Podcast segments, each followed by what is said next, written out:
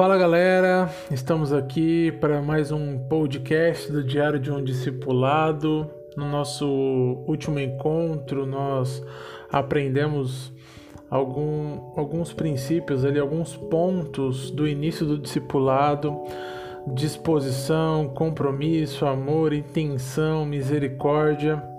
Todos eles fazem com que a gente possa dar o pontapé para o que a gente vai conversar um pouquinho hoje, que é o caminho do discipulado.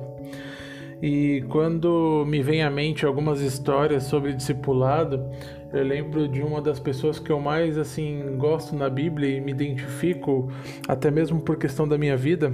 Eu me considero muitas vezes igual a Pedro, impulsivo, às vezes faço algumas coisas sem pensar e sou impaciente, mas tem um dos relatos, até mesmo na questão do chamado de, de Pedro ao discipulado para ser um dos discípulos de Cristo, que me chama bastante atenção. Então, se você tiver com a sua Bíblia, abre lá no livro de Lucas, no capítulo 22, ali no verso 31 e 32, tem essa história que fala assim: Simão, Simão, é, para você que não conhece, Simão, para falar a verdade, é Simão Pedro, tá? Simão, Simão, eis que Satanás vos reclamou para vos peneirar como trigo. Eu, porém, roguei por ti para que tua fé não desfaleça. Tu, pois, quanto te converteres, fortalece os teus irmãos. Nessa passagem a gente pode acompanhar como Pedro ele vivia uma experiência com Cristo ali e tudo mais. E até faz eu e você refletirmos sobre como Pedro tinha um olhar da sua vida. Sabe por quê? Porque Pedro ele era um líder, ele era um pescador, uma pessoa impulsiva, com temperamento forte, às vezes até rude.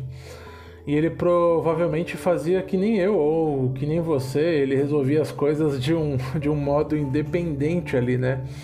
E eu sei que você já deve ter feito alguma coisa na sua vida sem pensar. E seguir a Jesus muitas vezes é a gente reconhecer o potencial das pessoas.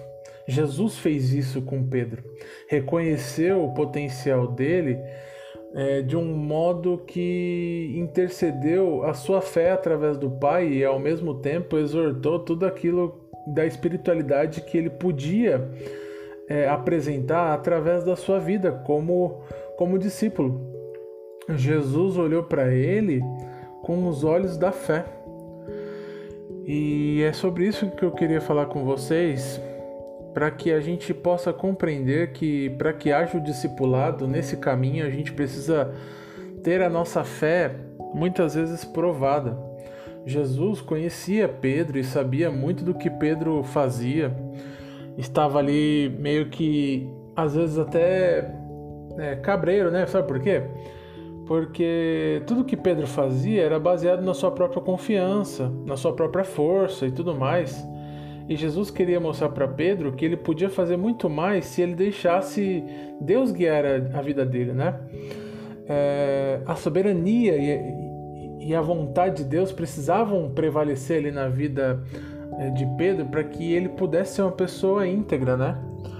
Então, é, essa questão da nossa fé ser precisamente testada faz eu e você enxergarmos que quando a gente confia em, em, em nós mesmos, no nosso coração, muitas vezes a gente vai cair nesse caminho.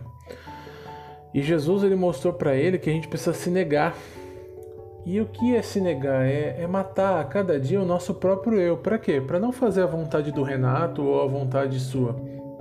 A gente precisa de uma conversão genuína para nós podermos realizar a vontade de Deus, porque esse é o plano de sucesso da nossa vida.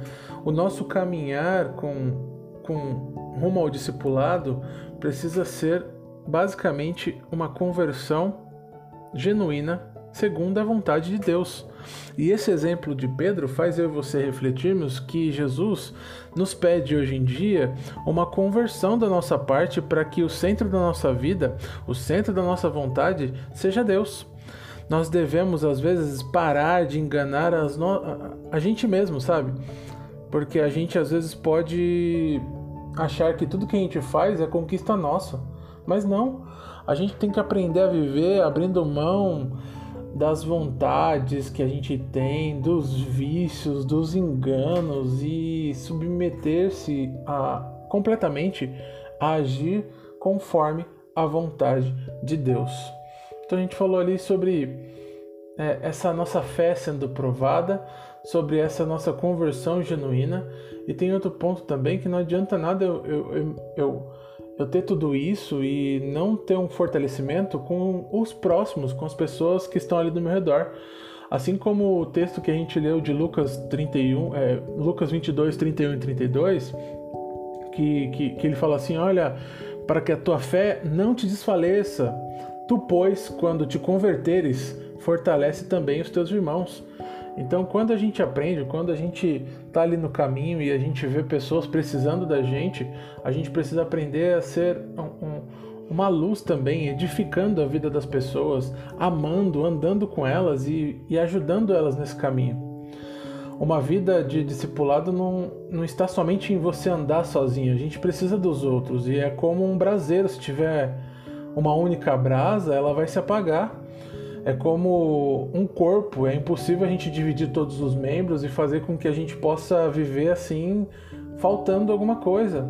Mesmo quando a gente compreende que a gente tem algumas necessidades, a gente precisa ter comunhão e estar unindo a nossa, a nossa, as nossas histórias ali com os nossos irmãos para a gente se fortalecer junto, porque a gente é rendido ao poder e à vontade desse nosso Deus que está na nossa vida.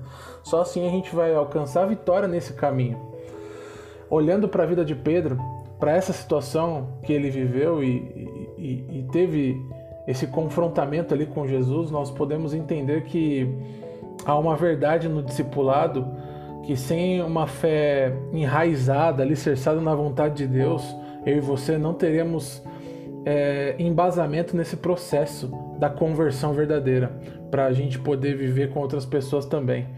É um caminho e esse caminho leva a gente para um fluxo, para um foco, para uma direção, porque sozinhos nós somos fracos e é, a nossa força precisa vir do alto. E nele nós vamos alcançar realmente a vitória e, e não só a igreja, ou não só o seu processo de discipulado, ou não só o seu pequeno grupo, ou não apenas os milagres que você faz diariamente em nome de Deus vão acontecer, mas todas as pessoas com que você vai ter contato serão impactadas. Nós precisamos é, cada dia nos dispor a, a discipular, a andar junto, a caminhar, a edificar as outras pessoas através de uma fé verdadeira, uma fé real, num mundo real, provada e aprovada por coisas e situações que a gente não imaginou. E esse vírus tem mostrado pra gente que muitas pessoas estão esperando essa pandemia passar. E você não foi chamado para esperar essa pandemia passar.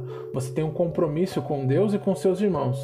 E eu só quero que Deus continue te fortalecendo para que através deste caminho do discipulado é, possa ser gerado em você e em mim essa fé para viver esse caminho a cada dia. Não se esqueça, Deus tem cuidado de todos, os, todos os detalhes e a soberania da vontade dele na nossa vida é manifestada a partir do momento que eu dou o primeiro passo para caminhar ao lado dele. Deus abençoe a cada um de vocês e até a próxima.